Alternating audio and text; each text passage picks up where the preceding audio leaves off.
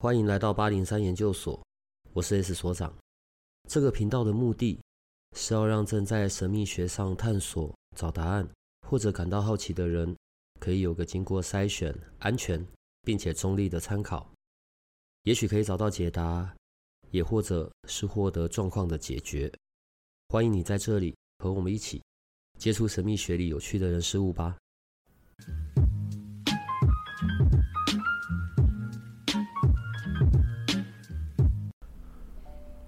呃，我去找了一些报道，然后我想去看一下关于目前在中国的市场，中国的身心灵。好，那我看到一篇报道很有趣哦，他在讲冥想风起能治好中国人的焦虑吗？我想分两个部分哦。第一个是关于冥想这件事，好，这东西等下再讲。第二个是焦虑，你在中国那么长的时间，而且都在身心灵的这一块有相关嘛？好，从身心灵的角度再看，所以中国人的焦虑到底在焦虑些什么？呃，事实上啊，我们一直在处在一个科举的时代。科举，对，科举，哦，也就是说，从我们有科举制度开始以来，就是一直存在着这种学童上的焦虑。这个焦虑是在于说，父母呢，经过了这个一个时代的变迁以后，还有变动之后，这些父母很清楚明白，只有读书才能够有出人头地的一天，哦，所以他们会大部分呢会焦虑孩子学习不好，读书读得不好。嗯、那小孩子呢，他就面临到很大的一个学习压力。哦，很简单，在中国大陆的这个整个的考试，还有他们的学习的过程当中，是比台湾还要来得更紧张。我。我记得我在考大学联考的时候，我们自然组的升学率大概是百分之十九点多。我那一届，嗯，啊，我们看起来很辛苦了，他们听起来怎么那么幸福？幸福啊，对，十九点多是很高的一个数字啊。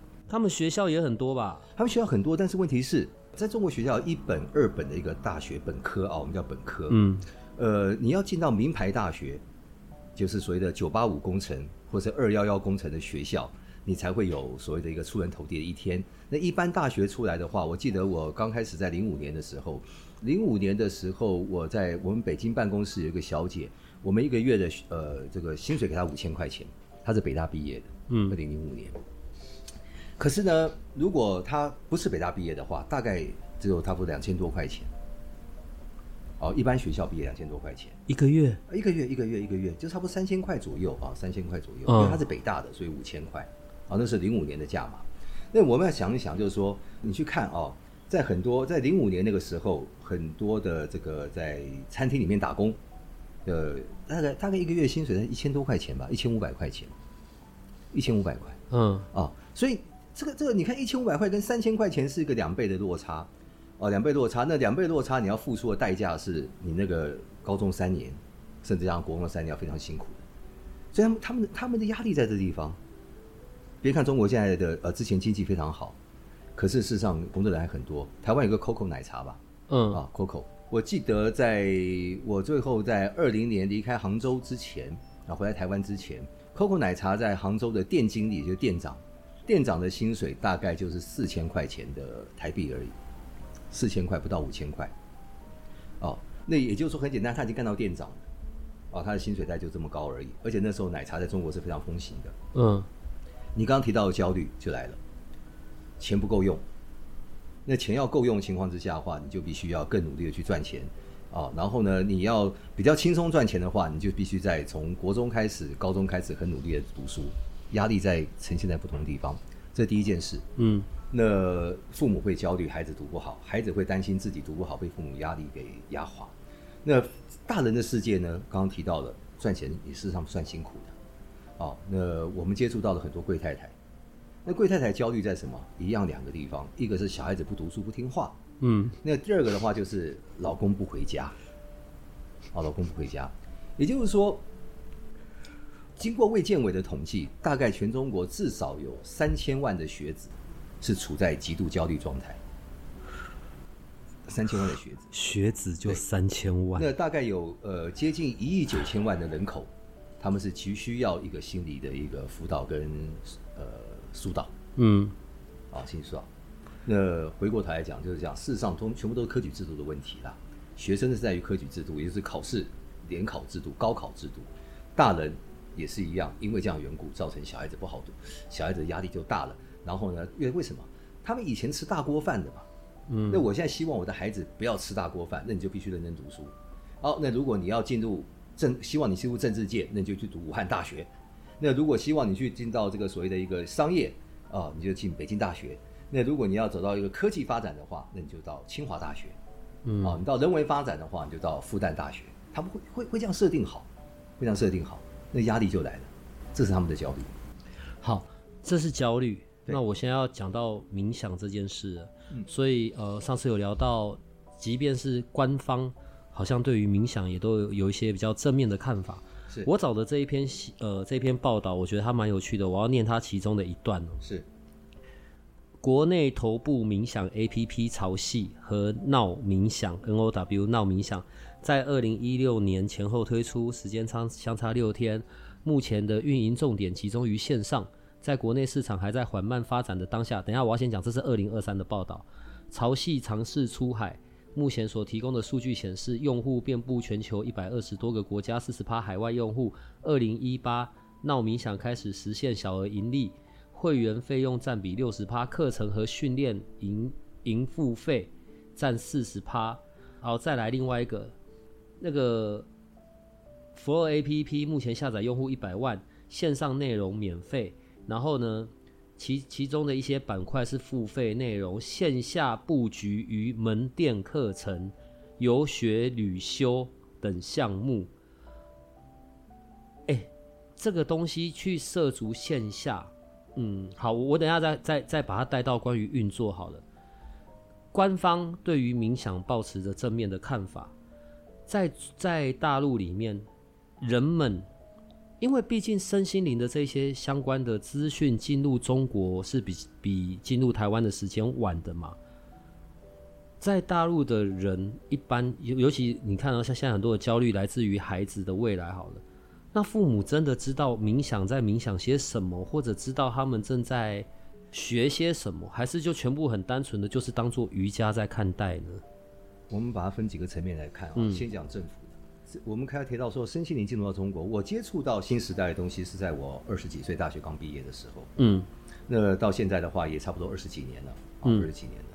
那在中国的话，他们对外来的文化，嗯，不理解的事情，他们会处于一个保守甚至一个管制的态度。嗯，也就是说，当冥想这样子的一个名词或像行为刚在中国出现的时候，政府不理解。嗯，为什么说坐在那个地方，你就可以调节你的身心？嗯，啊，调节你的很多的一些态度也好，这些都可以调节。他们呢不理解这东西，一直到你刚刚提到的，到二零一六年尾巴到二零一八年的时候，哦，央视正式的哦做出了一个冥想的报道，而且是一系列的报道。这一系列报道包括什么？就是包括第一件，他证实了冥想的确是可以帮助我们的身心舒缓。嗯。啊，那第二件事情，他甚至认为说，这是冥想的经济时代已经开始了。嗯，啊，但是我觉得是过于乐观，啊，过于乐观。为什么？大部分的社会百姓民众还是不太能够接受冥想就能够带给他们什么样的好处。嗯，这是观念上的问题。啊，观念上的问题。呃，我们知道很多的课程，基本上绝大部分的课程，啊，都会先进入一个冥想，先带入冥想。那带入冥想的话，那所以说当但是二零一八年央视官媒正式这个冥想的情况之下，代表的就是哦那些课程要大鸣大放的时候来了，嗯，哦大鸣大放的时候来了，因为央视代表政府的发言嘛，那就是政府的态度嘛，啊政府态度，这是我第一个要回答的，所以政府现在是正视这个事情，嗯，它是 OK 的，它是 OK 的。好，那第二件事情，民众的态度还是要看地区，还是要看地区。也就是说，我才从广西回来，那我在广西去推展这样子的一个课程的时候，我觉得相当的辛苦。嗯，因为那边的人属于所谓的叫“今朝有酒今朝醉”，呃，往往你在十一点多、十二点钟的时候，你看到马路边上的摊子都在喝酒。他们今天赚到钱以后就去喝酒，去喝酒。那他们不会在乎这些事情。那他们哦，OK，这些这些是男人。那女人的话，他们的钱呢就做小孩子教育费用，很少会去，因为他们就是传统妇女嘛。啊，传统妇女不会去想到自己内心的空虚、内心的难过，可以透过什么方式来排解。我讲的是一个比较广广西这个地方，嗯，可是你把它放到北京跟上海又不一样。北京跟上海不一样，他们接触到的东西多，他们接触到这样的新时代的身心灵的课程慢慢都听过，就算他没学过，你旁边的人也学过，嗯，没学过，那旁边人会去做渲染的时候，OK，他们就找尝试看看，啊，尝试看看。那 suppose 真的是给他们一些好处，但是有些人还是认为说坐在那地方没什么太大的意思。差别在什么地方？因为它是需要花时间上的调整。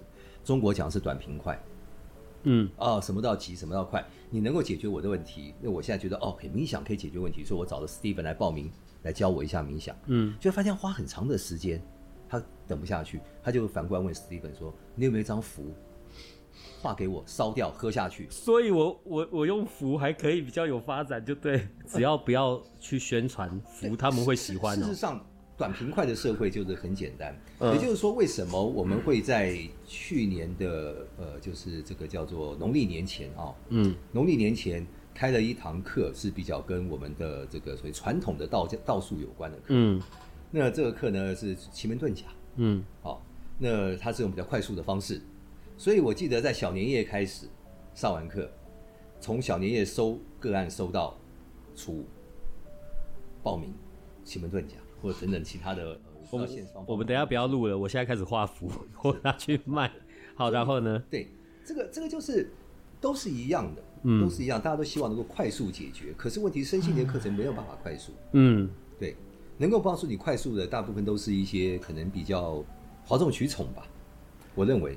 哦，太快速的话，因为真的身心课程你要从内在去做调整，哦，从内在做调整，你要去做内化，你要干嘛干嘛的，它没有那么快速，所以不快速不符合这个工工商社会。对，可是问题在中国的那个在大陆的那个区域，这样做也有风险嘛。好，我现在讲我要开始来画符，我就稀里糊涂到处乱画，所以我一张符我卖个两千人民币好了。是。就他喝下去，他除了没用之外，他还落赛，嗯、然后他就跑去呃呃，对举举报、嗯、或者跑去报案，嗯、那我就会很有事啦。当然，当然，嗯，所以这个东西在执行上面都会有一些眉眉角角跟技巧啦。哦，眉眉角角跟技巧，往往人家不会跟一个 Steven 不认识的 Steven 来画符，一定是朋友介绍的 Steven 来画符，一定是这种状况。我我现在在看的这一篇报道。他他不是那种媒体报道，他是算是一个，就是有点像我们在看一些，就是一个呃、欸，他们去检视过的日报的工商，对，检视过的一些数据了。哈，我觉得它里面还有很有趣的哦。他说呢，关于用户教育还有很长的路要走，以冥想对标瑜伽做对比。是在小红书搜索瑜伽有超过三百万以上的笔记，但如果搜寻冥想，大概只有八十四万笔左右。然后它里面讲到，呃，供应链短缺是严重的问题，在国内其实还并不存在。在冥想的领域，供应链意味着好的内容和好的老师，前者从西方引进做本土化，后者却需要呃行业领导者建立完善的培训和认证系统，并得到行业的广泛认可。然后以心灵咨询为例。根据二零二一年中国科学院发布的《中国国民心理健康发展报告（二零一九到二零二零）》显示，虽然我国有上百万心理咨询师，但实际上只仅有不足十万人从事心理咨询行业，并且是专职或者兼职，所以缺缺口是很巨大的。而由于始终缺乏统一标准，二零一七年国家取消心理咨询师职业资格认证书。行业不具备权威的职业培训基础体系和认证体系。目前高校、头部心理健康互联网平台、培训机构各自为营，建立自己的话语体系，缺乏统一标准。好，到这一段，所以他也真的去验证了上次你来所讲的这一些部分。可是我我有时候搞不懂，因为上次我问你嘛。我自己的比较匮乏的认知哦，在大陆是很麻烦的，就是诶、政策可能今天是这样，下礼拜又变成那样，再下礼拜就变成那样。可是你有解释，它所有的根基还是对于那个你所从事的行为的非法性的的的保护。回到瑜，我刚用瑜伽跟冥想做例子好了，实体门市门店，我只要用瑜伽两个字。我的安全性是不是就比较高了？瑜伽跟冥想这两个都没有太大的问题，都没有问题。哦，这你任何就是挂个招牌在那地方都没有问题。冥想也能挂招牌啊？问题没有什么问题，只是因为只是因为社会群众接受度问题。你刚刚提到小红书，嗯，他的冥想的笔记大概就八十几万，嗯，八十几万份。那你提到是八十几万份的情况之下，那这是为什么？因为事实上，呃，我认识的很多，我大概在中国大概至少认识了呃一百位以上的瑜伽馆老板。真的有瑜伽馆啊？瑜伽馆，瑜伽馆哦，瑜伽馆老板。那他们瑜伽馆老板会不会带冥想？会，会带冥想。因为有时候瑜伽需要还是需要一些在前线前线要做一些静心啊等等相关的。那我去看他们的冥想，他们的冥想师承的是他们的之前的他们的老师，也是瑜伽老师嘛。嗯啊对，所以他们的冥想多半就是大概出现一种状况，来，请你坐下来，放松心情，放个音乐给你听，听完没事了。嗯啊，就是这样子而已。并没有真正从基础，包括哦，我们该是有什么火式呼吸、和式呼吸这种基本的去教导你，哦，所以他们会把很多人群众都把冥想认为只是坐在那个地方，坐在那个地方，那到底想什么？想什么？没有人知道在想什么。哦，这这是他们的一个一一一个一个错误的一不能说错误，而是他们的一个方式。哦，不方呃一个方式。所以你刚刚提到的，哦。冥想为什么他刚刚说有师资上的一些问题，国外引进来的问题？因为他们有一些系统上的存在，不是派别，而是系统，而是系统上的不同。那你能不能有一个老师能够很系统的去教导他们？从刚开始的一个入门，先教你呼吸法，嗯，然后教你哦怎么样去观想这个所谓的一些七个脉轮的一个练习，嗯，怎么从海底轮从接地开始练习？没有人去教你这些东西。呃，他他们基本上这样子，或许有中国那么大，但是至少我接触到的人没看过。可是这这会有个问题啊，我指的问题是说，好，我我现在用台湾我的观点，所以我们有各式各样不同的门派嘛，然后在门派的这件事上面所带的冥想可能会有一些些不太一样。呃，我我指的门派是譬如灵气的，我们也我们也会带一些冥想，我们也会看脉轮这一些这些部分，好。那西塔，西塔当然有更多更多的这些冥想，然后或者是我反正我现在在台湾嘛，好跟高我啊，然后跟造物造物主啊，好，除了像这些其他的那个那个叫什么昆达里尼好了，或者甚至一般的瑜伽也都会有这些。我指的是师承的来源不同，但如果我现在人是在大陆的，我一样就叫做我在带冥想，我不用去解释。我的这个是呃圣火灵气的，呃，我这是我这是西塔疗愈的，我这是昆达里尼的，不用不用这样吗？呃，应该这样说好了。刚刚提到这些工具，嗯，冥想只是它一个基本步骤而已。对啊，所以说都一样。你基本上带冥想的方式差不了多远，哦，差不了多远，就叫你放松呼吸，然后闭上眼睛，只是你关的重点在哪里而已。嗯，你要怎么去关这个事情？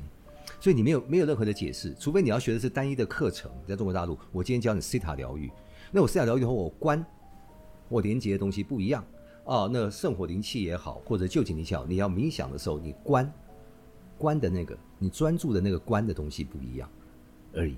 那事实上，它基本的方式还是一样，只是观的问题而已。在中国大陆，你不需要解释这么多，反正我带你冥想，你了解没有？你是什么的冥想？西塔疗愈冥想？对不起，没有这种说法。哦，你是灵气的冥想，也没有这种说法，就是我带你来做冥想。那基本上我们可以去把它粗分成，就是今天要做是静心冥想还是脉轮冥想，可能在中国大陆这样粗分就可以了。嗯，啊，是脉轮还是静心？那圣者的话可能会特别强调是昆达尼尼做哦，这个着火，哦，可能强调这些东西，但特别提到的像弹吹，那就没办法。呃，那个不行，那个就不行。嗯、对，哦，那就不行。那基本上你在中国大陆的话，冥想就是冥想，它没有。应该讲说，西塔疗愈冥想，它只是一个过程，一个步骤。嗯，灵气也是一样，哦，任何灵气也是一样。那你说这个这个，你说阿卡西亚是不是中间你也要经过一个静心？嗯，要进入一个状态。嗯，那这个状态是不是叫冥想？是，也是冥想。但是在社会上没有这样区分，在台湾应该基本上应该也不会发生了。就是冥想只是其中一个阶段而已。嗯，在这个课程在执行的时候，我个人在执行的时候的某一个阶段，初始阶段而已。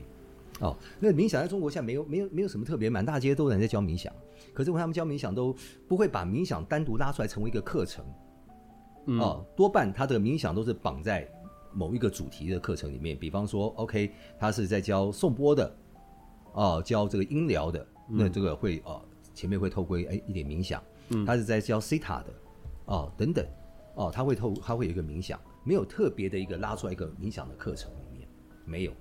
哦，没有，只是因为像央视，它是特别讲到了冥想这两个字，所以我就可以把冥想这个主题带进去啊、呃，我所要给予的主题性的课程，或者是我所能提供的疗愈。哎，对，疗愈这个字眼在中国能用吗？呃，不能用，哎，不能，中国不能用，不能用。对，那个刚开始疗愈不能用，后来改成治愈哦，治疗的治，治愈可以用，呃、治愈，治愈现在呃。好像开始也开始有点争议了，有点争议了，啊、哦，疗愈变治愈嘛，那开始有点有点争议了。但是我认为官方目前来说的话，不会对“治愈”这两个字做太多的一个限制。但是在小红书上面就会很多限制在那地方了啊、哦，很多限制在那地方。那我们还是回过头来说，八十四万笔嗯笔记里面，因为冥想很难去呈现出来，嗯，很难去呈现出来，呃，特别是它的效果的问题，嗯。哦，效果瑜伽可以呈现出来，线上非常多，哦，非常多干货无料干货非常多，瑜伽容易呈现，为什么？很多的在中国大陆的瑜伽可能就是摆摆姿势给你看，往往是落在他所谓的在塑形这一块，而不是真的在瑜伽古典瑜伽，嗯，古印度瑜伽不是在这一块，这个比较少，嗯，啊比较少，大部分都是摆个姿势，摆个动作。哦，教你什么叫猫式，什么叫拜日式，什么什么的。那那个老师也就是跟他老师一样画葫芦而已，很多是这样子的。如果我啊，我现在就是一个有技术的，我有一个完整的学习路径的，我知道我在教些什么。我是一个台湾的老师，然后我现在对到一个大陆的朋友，然后我就告诉他，透过跟我学什么什么什么什么，好，去找到。去找到你自己是谁，你来到这个世界的使命，好，以及你可以呃去为这个世界贡献给予的。我用这些语言，他听得懂吗？听得懂，但是难接受。什么意思？不是，我还那么认真的在讲。不是，我这个这个东西就是在观念上面嘛。呃，观念上面嘛，你告诉我说你我学了金钱灵气之后，我就可以财富丰盛，他也觉得怪，到底什么是金钱灵气嘛？嗯，对不对？那你跟他讲说西塔疗愈学了之后，你可以怎么样？哦、呃，可以跟祖先和解，可以干嘛干嘛的这些东西，他也觉得怪嘛，他也觉得怪。那这是观念上的问题。那你你一定要是针对他的一个现在的问题去做解决，而不是刚刚讲的那么的一个这么高的一个人生使命一样，掌握自己的人生，拿回自己的存在力量等等，他听不懂。他要的是很简单，你告诉我一个方法，你教我一个方法，你帮助我现在怎么赚到钱，帮助我怎么家庭和乐，这样就好了。我换个方式。我现在要教你的这个东西是贾伯斯也曾经学过的，是你就会获得，你可以透过这个工具获得内在的稳定，然后帮助你在你的工作上大发展，或者帮助你的创业，然后可以更多人看见，你就会更坚强。这样的这样的说明就比较可能会比较 OK 一点，因为你强调的是重点，重点是说帮助你的事业，而不是在内在的发展。啊，对，你的重点是在帮助你的事业，因为一定是行于外的东西。我们要抓的是行于外，而不是藏于内的。啊，他们又焦虑，啊，又不可以往内看，这、这、这、这个会是一个很难沟通的东西。所以啊，所以说在焦虑的情况之下，嗯，为什么焦虑？是因为他外在的世界给他的焦虑。嗯，所以他想要做的是怎么样去改变？也就是说，很简单，他要把这个改变的力责任呢交给别人，那他自己没有动力嘛？嗯，我不需要这个动力，我认为是外在该改变嘛。外在的世界，那我今天为什么难过、焦虑？是因为我赚不到钱嘛？嗯，是因为我的孩子不读书嘛？所以我要改变是这件事情嘛？嗯，那他从来没想过是要透过我自我改变后才改变这些东西。嗯，这个是没有没有很少人会去想到。大部分人第一件事就责怪嘛，大部分人第一件事就觉得那我该怎么样去改变我的孩子？是不是？或者大部分人会想到说我还该怎么去去去赚钱？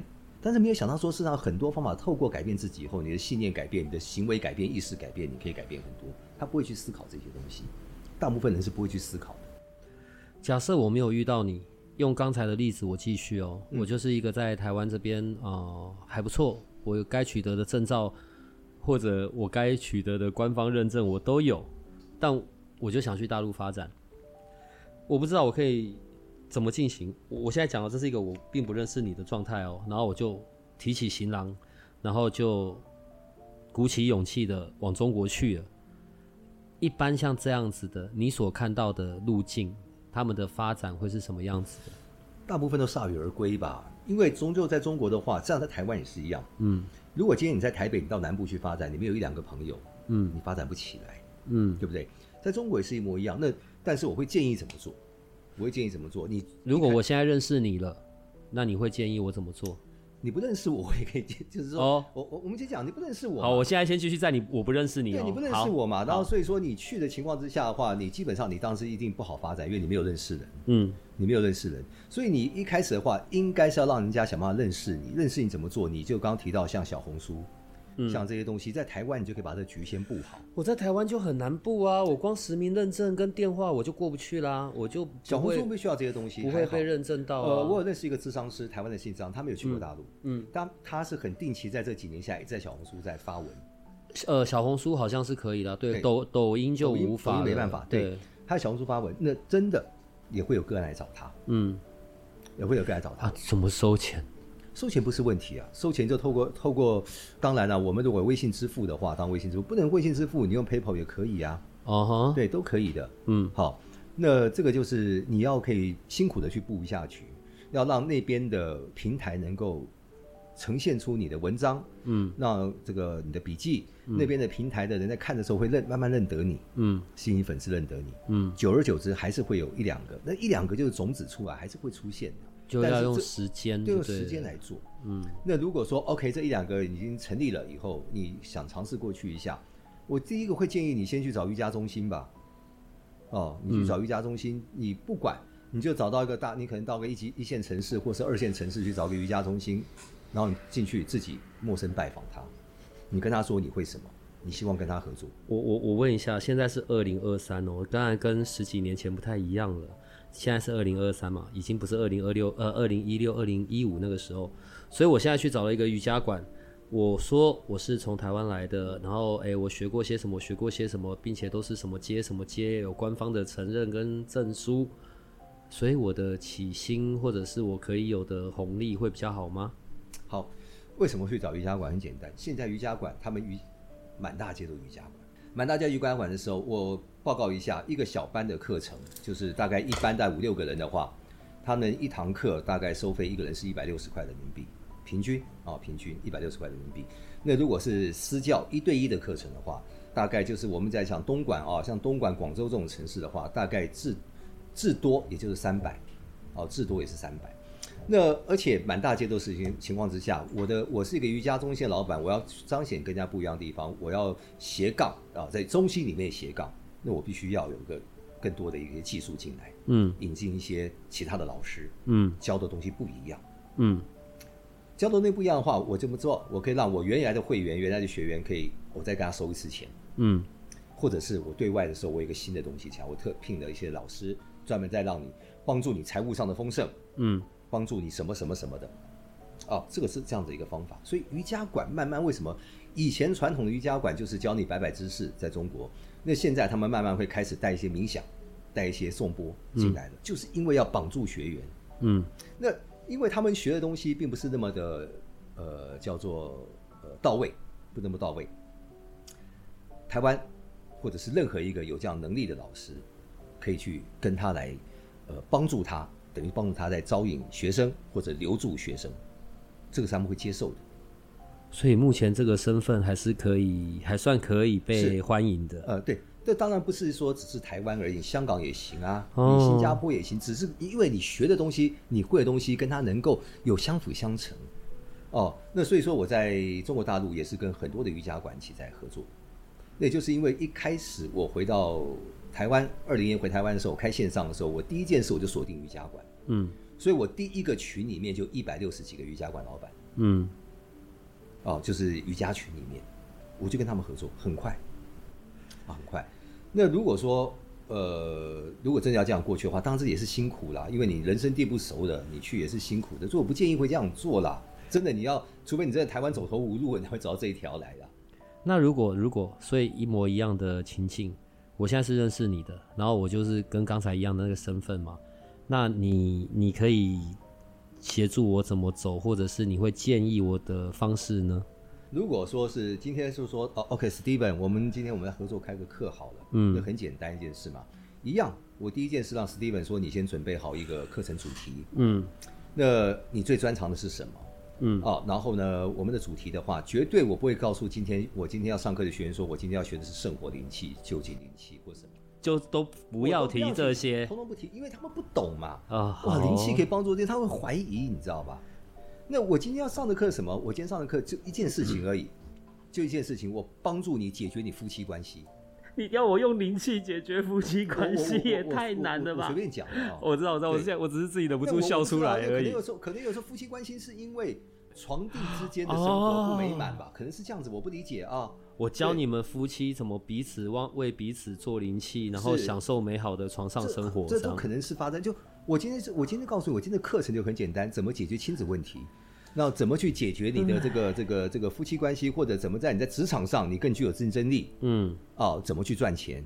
好，等等等等，就是我在外在碰到一切问题，那我们把这个问题包装成一个课程，我们来做。嗯，我不告诉，我绝对不告诉你，今天你来学的时候，我用西塔灵西塔疗愈来告诉你，来教你，不不能讲这些东西，不能讲缘故，不是因为禁止，而是他不懂，我要跟他解释。嗯，好，那我们的主题一个课程起来以后，很简单，上我平台。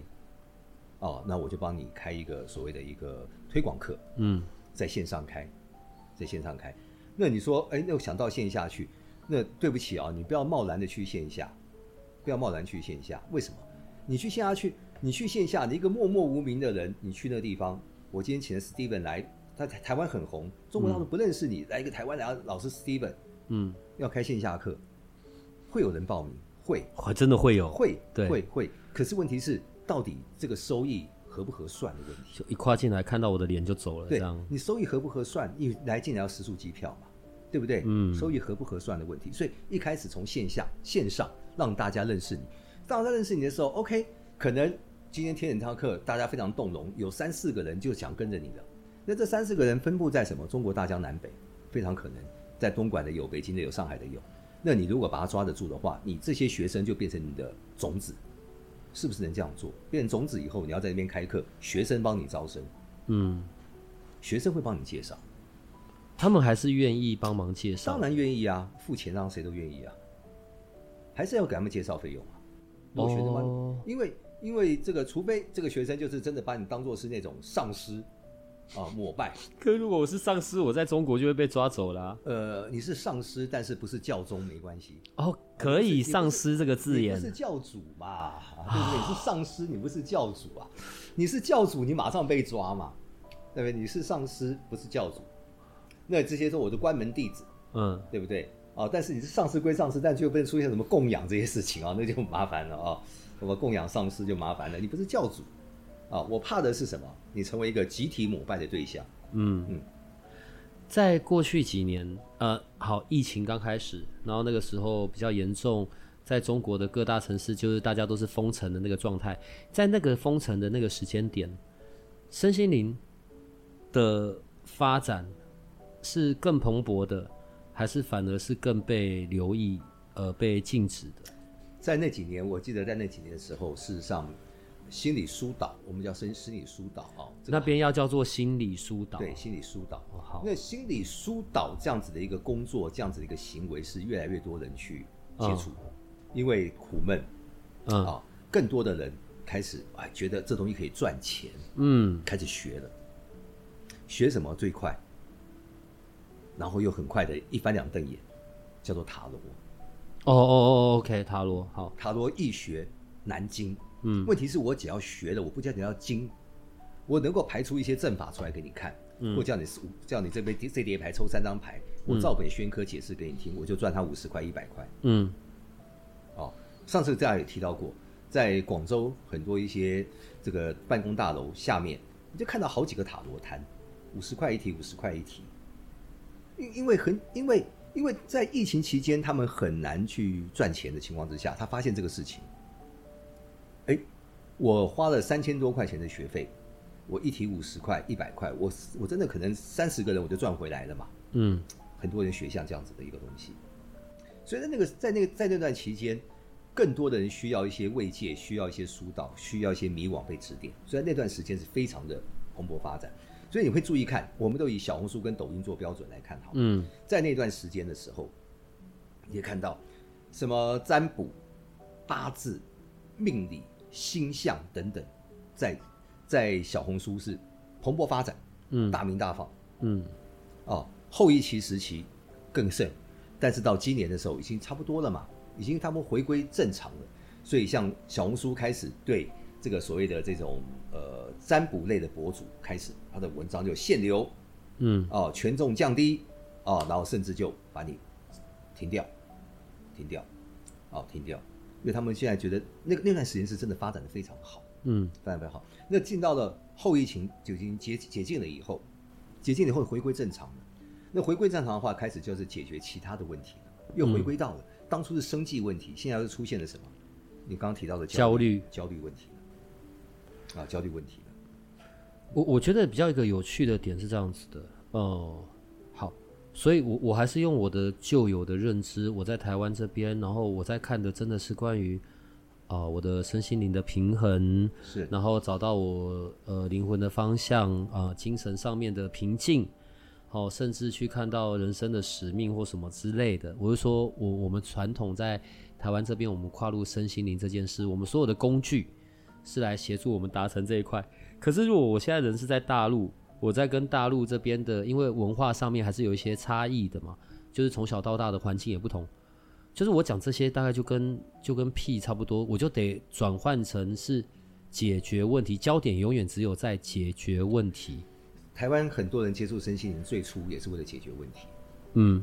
没有人在我好热爱这个事情，我要找到生命的答案跟方向，然后我就去找个身心灵，这是少之又少，鲜少。嗯、在中国大陆一模一样，嗯，所以解决问题是最重要的。你不能，你不让他解决问题，他怎么能够相信你？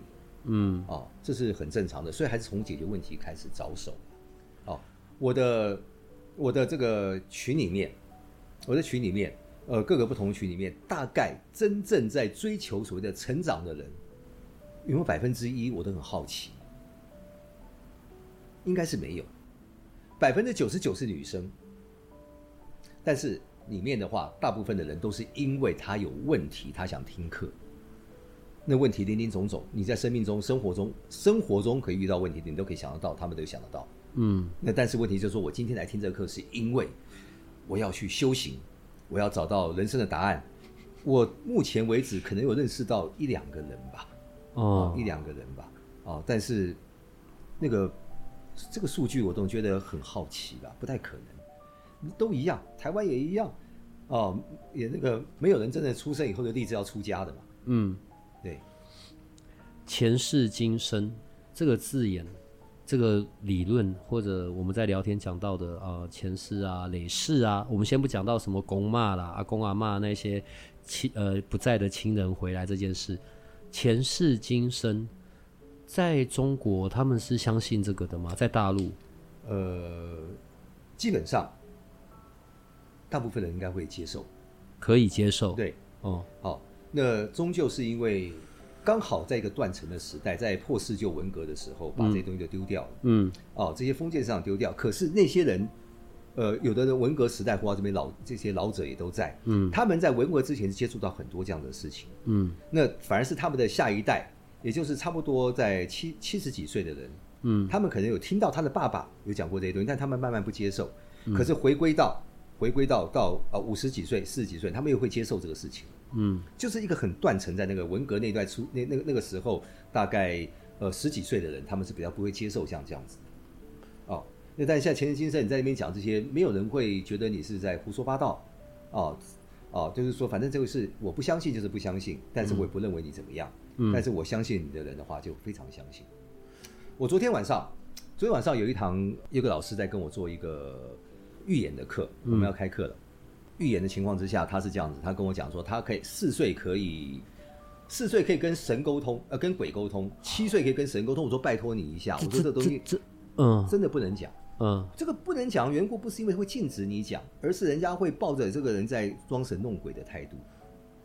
他相信，但是他不，我相信有这种事情，但是我相不相信你能做得到，那是另外一回事。嗯，对，我相信有前世今生，但是我要相信你能带我去回溯我的前世，那是另外一回事。嗯，你能不能做？那你要有办法让他相信才行。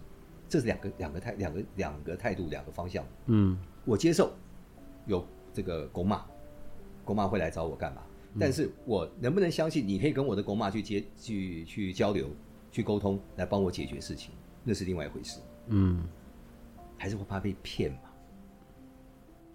那上天堂下地狱这种字眼，他们是能接受的吗？我不知道用理解还是什么，能能都能理解啊，因为在中国的这个宗教还是非常的盛行嘛，你像佛教，佛教所谓的就是这个地狱的问题嘛，道教也有嘛，嗯，他们都会晓得，这也相信因果嘛，相信业力果报嘛，嗯，都会都这个都没有问题的，啊，没有问题的，在台湾，就是在我我有的时候我们的经营可能也会有实体的。可能某些老师有他自己的在教室，在中国叫做中心好了，在台湾叫教室，可能就是哦，我们固定有一个教室，我们会有一些聚会，哦，或者我曾经教过课的学生们，我们久久会一起，大家来到这个场域，实体的，一起做静心，一起做冥想，或者一起做一些什么的讨论、进修，好，教室这样子的行为，这样子的模式。在中国是适用的吗？可以的，也可以，哦，可以的。像我自己的，我自己的中心，也就是常常会有这样子一个发生，嗯，啊，会大家来过来，呃，聊聊天，然后大家一起静坐一下，冥想一下，嗯。那我认识的这些其他的一些，呃，我的学生，他们自己开的馆，嗯，哦，也都是一样，他们会在里面会做这样的事情，嗯，啊，这个没有问题，啊，这个没有问题，因为我们在里面，我们就坐下来静坐，我并没有跟你讨论什么宗教。嗯啊，在那边宣传这个这个去讲福音啊，那是另外一回事了啊。嗯，我是跟你讲福音，那我也不在做什么宗教聚会啊，这两件事啊，这两件事情没问题。为什么？为什么？呃，你看哦，你在中国这么长的时间，而且都是在属于身心灵领域嘛，然后在杭州这边的中心也都运作得很好。呃，为什么你会想要再让就是来协助台湾的这边其他的老师们？或者是其他我们的朋友们，为什么你会想要做这件事啊？为什么会想要协助他们在中国这边的发展呢？关于这个问题是这样子啊，我记得我在杭州的时候碰到过很多小孩子，嗯，就是一些学生啊，他们面临到很多问题在的地方，还包括家长，嗯，我们知道这个真正刚刚你提到这个数据啊，事实上这个数据我不知道他引用的错误的地方，嗯，因为在卫健委正式统计里面，全中国真正在执行这个业务的就三万人而已，三万，也就三万而已。嗯。啊，并没有像说什么一百多万，嗯。啊，应该是真正需求量是一百多万，OK，哦，一需求量大概一百三十来万，但是只有三万来执行，也就是说很简单。那这些朋这些是我朋友的孩子，甚至是我的朋友，我在杭州的朋友或者是同事。那我们个人能力是有限的，那我想说，OK，刚开始发，刚开始主要是那时候碰到一个问题了，所以我就请教台湾那个老师该怎么进行，怎么处理。嗯，那他就来协助我们了。啊，协助那个小朋友，OK，家长得到他的信任，非常好，哦，非常好。那我就觉得这个东西，OK，我既然我自己没有这个本事，嗯，哦，那但是我台湾的这些朋友、老师，他们是可以去解决这个问题的，那我何乐不为？我一方面可以让台湾的老师，他也可以发挥他的所长；一方面，我朋友的还有朋友的小孩子，他们得到问题的解决了，嗯，啊，所以我看到这一点之后，我才开始进入到了这个领域里面来。那进入到这里面来以后呢，那发现很好，这样子一个过程当中，大家可以共创利润。嗯，那你的你的专长、你的专业也得到了一个认可，还有发挥的地方。嗯，那我的朋友还有那些学生，他们也得到了解决。那我们在中间在安排的过程当中，我们互相创造利润，创造，嗯，好事一件，好好，这是好事一件，哦。所以这样子的情况之下，我才会把这事情是延续下来，哦，从一七年开始延续到今天，啊，延续到今天。哎，说到从一七年开始哦，我你你看，在我刚刚念的这那个报道里面啊，所以在中国停掉了那个什么什么什么什么心理咨询师的这件事情停掉了，嗯、但过去有考到的，好，我我觉得我换个方式问好了。